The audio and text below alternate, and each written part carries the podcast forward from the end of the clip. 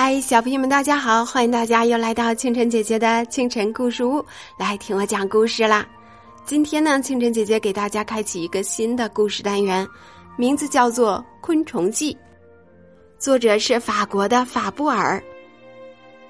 咱们第一篇要介绍的这种小动物叫做萤火虫，地上的小星星。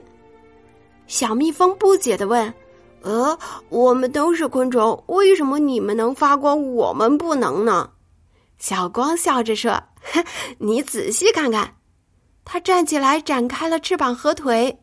小蜜蜂清楚的看到了小光的身体是一节儿一节儿的，在尾部的最后一节有两个发光的小点儿。小亮说：“哈，我们还是幼虫时就已经有这两个发光的小点儿了。”我们长得越大，这两个小光点就会跟着越大。我们就是靠它们来发光的。小蜜蜂还是不满意，问道：“可是，可是你们的小光点为什么就能发光呢？”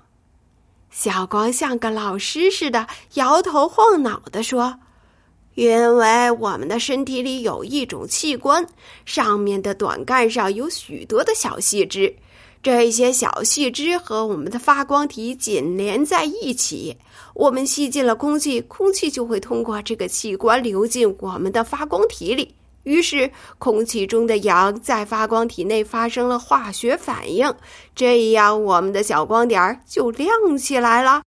说着，小光又指着自己的身体说：“你再瞧瞧我这里。”小蜜蜂看到，在小光身上有一种白色的东西，就像是涂料似的。小蜜蜂奇怪的问：“诶，这又是什么东西呢？”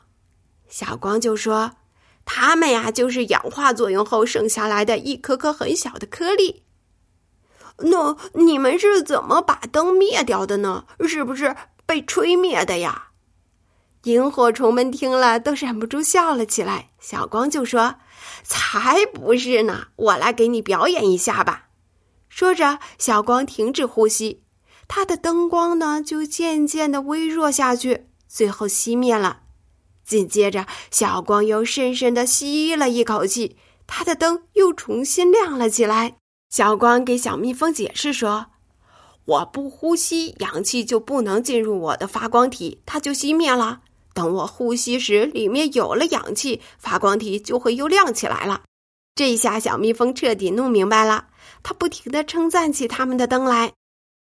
大家聊着聊着，小明忽然说：“哎，对了，好久都没有跟妮妮见面了。”小光一拍头说：“哎呀，对呀，我也是好些日子没见着她了。小蜜蜂，你跟我们一块儿去看她吧。”小蜜蜂点点头，和他们一起去了。